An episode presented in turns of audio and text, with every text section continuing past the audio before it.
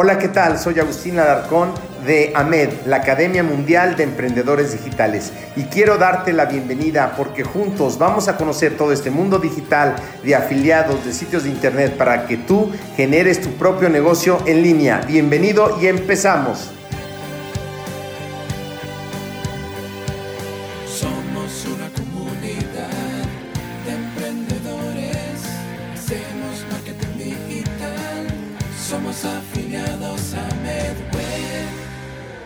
¿Qué tal? Bienvenidos a la familia Med. Entrenador, te doy la más cordial bienvenida. Hoy vamos a ver ocho principios de liderazgo que todo entrenador debe de conocer si quiere escalar su negocio de entrenamiento o si quiere tener un gimnasio.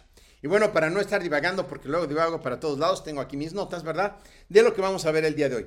Punto número uno de los ocho puntos que vamos a hablar es instaurar eh, un sistema para las actividades que va a tener tu entrenamiento. Es decir, si tú eres entrenador o tienes un gimnasio y vas a estar recibiendo entrenos, van a llegar en un punto A de sus vidas y hay que llevarlos a un punto B. Mayor cantidad de músculo, probablemente mejor acondicionamiento físico, evitar enfermedades crónico-degenerativas también puede ser algo muy importante, sobre todo eh, eh, después de la pandemia. La gente de más edad, de más de 40, 50 años, con algunas morbilidades, em, em, enfermedades mórbidas, pueden ser eh, susceptibles a enfermarse rápidamente y tú los puedes ayudar. Así que tienes que crear una metodología para llevarlos de un punto A a un punto B con fechas exactas, incluso armarles un expediente.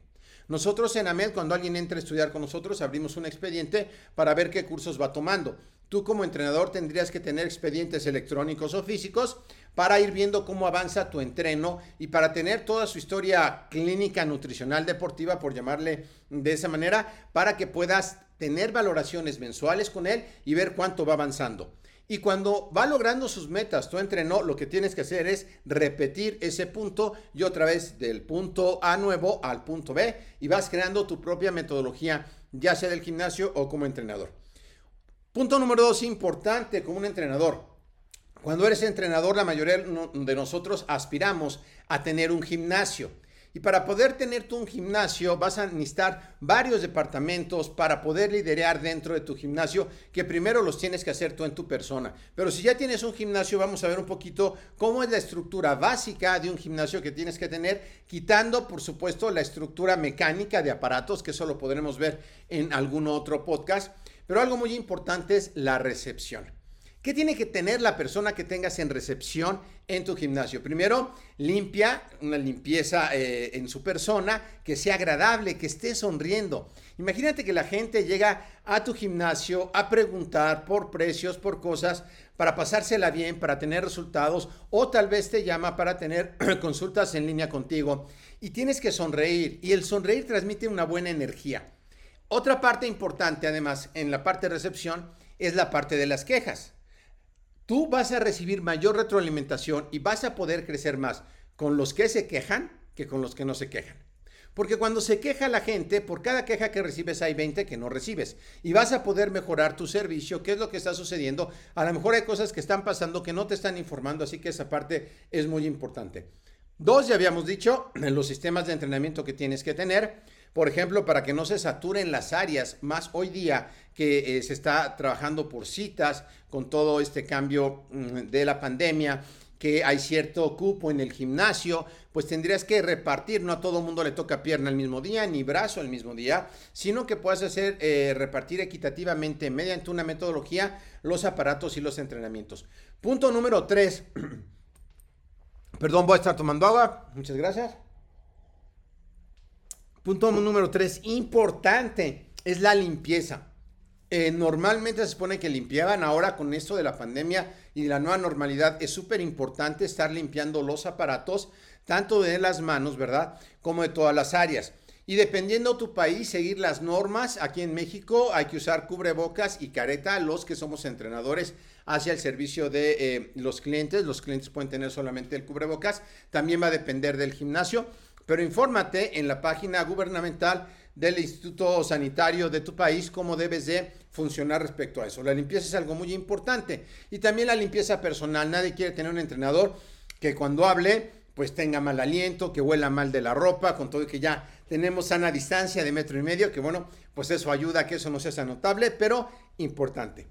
Una parte muy importante también que no tenemos en cuenta es las finanzas, la contabilidad. Yo he conocido, con nosotros he estudiado gente que tiene un gimnasio y que después de un año solamente debe impuestos porque nunca calculó dentro del paquete del gimnasio que cuando cobras una mensualidad, de ahí tienes que pagar el IVA, el impuesto al valor agregado que corresponda a tu país. En México es el 16%.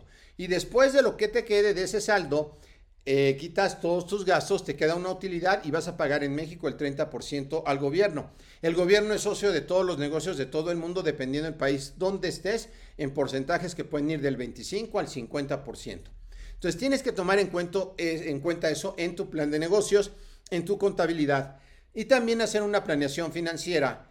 Que, ¿Cuál es la planeación financiera? ¿Dónde va a estar tu gimnasio? Tú como entrenador, ¿dónde vas a estar en dos, en tres, en cuatro o en cinco años financieramente. Estás ahorrando para renovar el equipo, estás ahorrando para capacitarte constantemente, porque acuérdate, si tú quieres llenar tus bolsillos, primero tienes que llenar tu mente. ¿De qué? De conocimientos, pero el entrenamiento, el entrenador, no solamente es de entrenamiento lo que tiene que saber ni de nutrición, también tienes que aprender un poco, un poco de finanzas, de contabilidad personales para que sepas y para que puedas programar tu vida financiera. Así que si estás en México, ve cómo te puedes dar de alta en Hacienda como persona física con actividad empresarial o como persona moral y estés en regla. Algo importante también es la mejora continua. ¿Qué es la mejora continua? Cada vez que alguien se queja o que hay un problema que sucede dos veces, debes de implementar un proceso de mejora continua y eso debe de seguir de por vida para que tú como persona, como entrenador o en tu gimnasio puedas seguir creciendo. La mejora continua, ¿cómo se puede hacer también de una manera importante? Haciendo una investigación interna. Y esto es con tus propios socios, si son presenciales, o por teléfono, si son en línea, o mediante eh, una comunicación eh, de Internet preguntarles, oye, ¿qué es algo que nos falta en el gimnasio que tú pondrías? ¿Cuál servicio estoy dejando yo de omitir que tú necesitas? ¿Qué te gustaría que hiciéramos para que tuvieras un mejor servicio? Y de esa manera tú te vas a enterar quién es tu cliente, qué necesita y cómo le puedes ayudar a mejorar. Parte muy importante también son ventas y marketing. Si tú no tienes un buen departamento de marketing para atraer los clientes y después alguien de venta, que puede ser tú mismo como entrenador, se te va a ir todo el esfuerzo en balde, no te van a salir los gastos y vas a quebrar. El miedo de muchos entrenadores es a vender, pero hemos visto que a vender es ayudar a resolver problemas y que tú lo puedes implementar y generar un buen marketing a través de Internet. Así que es punto muy importante. Tres, algo que vas a tener que hacer es dirigir y motivar a tus entrenadores a tu personal, a la gente que está contigo. ¿Y cómo le vas a hacer a eso? Bueno, yo te voy a dar aquí tres ideas para tener a tu gente capacitada y motivada. Uno, es juntas semanales de desarrollo personal. Estas se planean desde un mes antes, según los problemas que va viendo. Incluso ahora con el cambio de pandemia hubo que cambiar las juntas nosotros en la oficina de lo que hacíamos presencial a virtual y tratar de poner a todos en el mismo canal, de una actitud de servicio y en una actitud positiva. Así que las juntas semanales de desarrollo personal son importantísimas, lo que podríamos llamar parte del coaching deportivo. ¿Ok? Estos temas se escogen previamente de acuerdo a las necesidades que esté habiendo en tu empresa. Nosotros en AMED empezamos a hacer juntas semanales como trabajar desde casa porque las oficinas desaparecieron. Éramos una escuela presencial y en línea y pasamos a ser una escuela totalmente en línea. Algunas personas trabajaban con nosotros, pudieron superar el proceso, otras se tuvieron que ir porque no se adaptaron al cambio, pero es importante que tú te adaptes al cambio y trates de capacitar en la medida de lo posible a tu gente. ¿Mediante qué? Mediante cursos. Preferentemente puedes comprar hoy miles de cursos en línea que te va a salir más barato que llevar a alguien. Los pones a todos a ver el curso en la pantalla o en, en un cañón y comentan sobre lo que están aprendiendo, ¿ok? Punto número dos, importante para tu personal. Tienes que saber cuál es su sueño, por qué están trabajando contigo, qué es lo que están buscando y qué es lo que quisieran hacer trabajando en tu empresa o tú como entrenador para aportarle al mundo. Muchas veces trabajamos también más por una misión, por un movimiento grande que se haga a nivel mundial. Por ejemplo, en AMED estamos trabajando porque haya más de 100 mil entrenadores efectivos que impacten la vida de miles de personas alrededor del mundo. No solamente es que seas entrenador efectivo en 90 días, sino que cambies la vida de muchas personas. ¿Cuál es la tuya? Cuatro, vas a tener que lidiar con varios factores que te va a presentar la vida. Y aquí esto daría para un tema muy largo, así que lo voy a tratar de eh, resumir. Y es el análisis FODA. Y FODA viene de fortalezas, debilidades, oportunidades y amenazas. ¿Ok? Entonces, algo importante que tú debes de saber dentro de las fortalezas es que las fortalezas son internas. Las fortalezas las desarrollas tú, un buen carácter, un buen espíritu de entrenador, más conocimientos, más proyección. Es algo que haces tú, haces tu marca personal. Esas son tus fortalezas internas. Debilidades también son internas. Por ejemplo, hoy día, cuando sucedió todo esto de la pandemia, ¿ok? Quien estaba vendiendo en línea pudo seguir trabajando en línea y no perdió tanto sus ingresos. Esa era una fortaleza que venía cultivando. Y se dio la oportunidad que fue externa de poder vender más en línea. Quien no estaba preparado tuvo una debilidad interna por no estar preparado en línea, pero lo puede hacer ahora, ¿ok?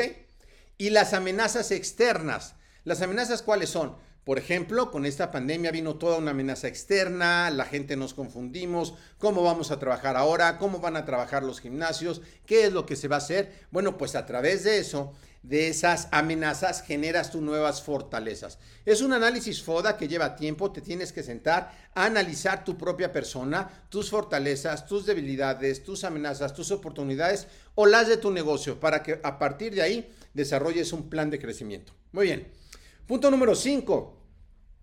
Cuando hay factores externos, eh, tienes que hacer frente a ellos. Cuando hay eh, esos factores, esas amenazas que se vienen, como fue lo de la pandemia que llegó la pandemia y todo el mundo dijo, bueno, ¿qué vamos a hacer con la pandemia? Empezaron a dar cursos en línea, pero sin cobrar, sin una metodología, sin un paso a paso. Así que es momento que estos factores externos que están impactando en tu vida, a lo mejor cerraron tu gimnasio, a lo mejor los entrenos que tenías se fueron, ¿cómo vas a reaccionar ante eso? Porque mira, a pesar de la crisis económica que hay, el dinero sigue ahí, ¿eh? Solamente cambió de manos, de algunos que no estaban preparados para trabajar en línea contra otros que sí estaban preparados.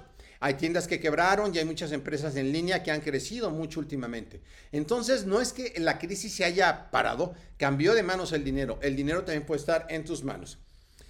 Punto número 6. Controlar tus finanzas, hablamos de eso un poco. ¿Y cómo controlas tus finanzas? Tienes que llevar por lo menos en un cuaderno, aunque yo te aconsejo que uses una aplicación que se llama Money Pro, que es gratis, una versión, donde puedes ir apuntando todos tus ingresos, es decir, el dinero que vas teniendo día a día, y todos tus egresos, es decir, lo que vas gastando mes con mes. Y te queda un saldo.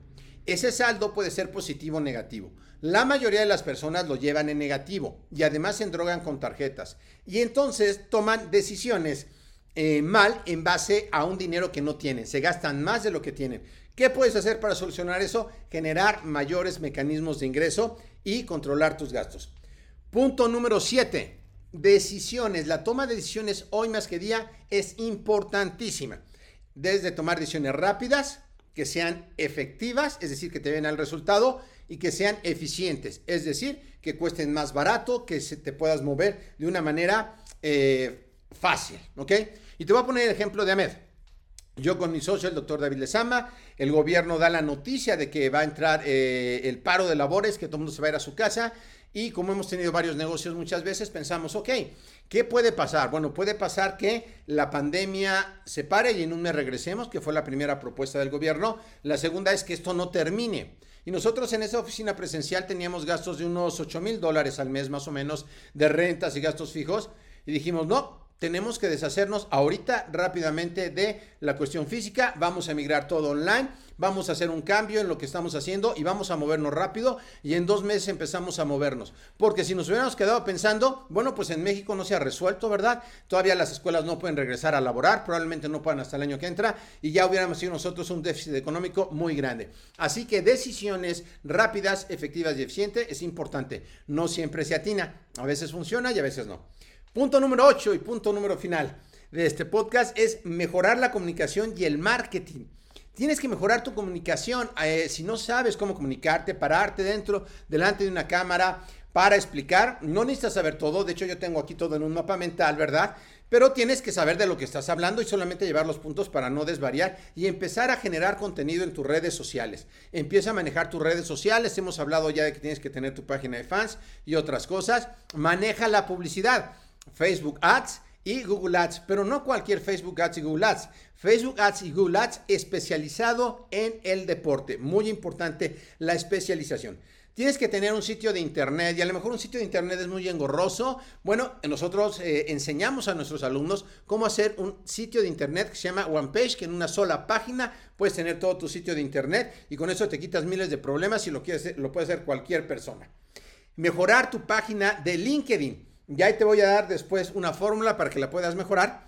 Y en tu LinkedIn deben de saber qué haces, debes de empezar cómo ayudas a las personas. Puedes buscarme en LinkedIn Agustín Alarconarse para que veas un poco cómo es mi perfil y así lo hagas el tuyo de momento, ¿verdad?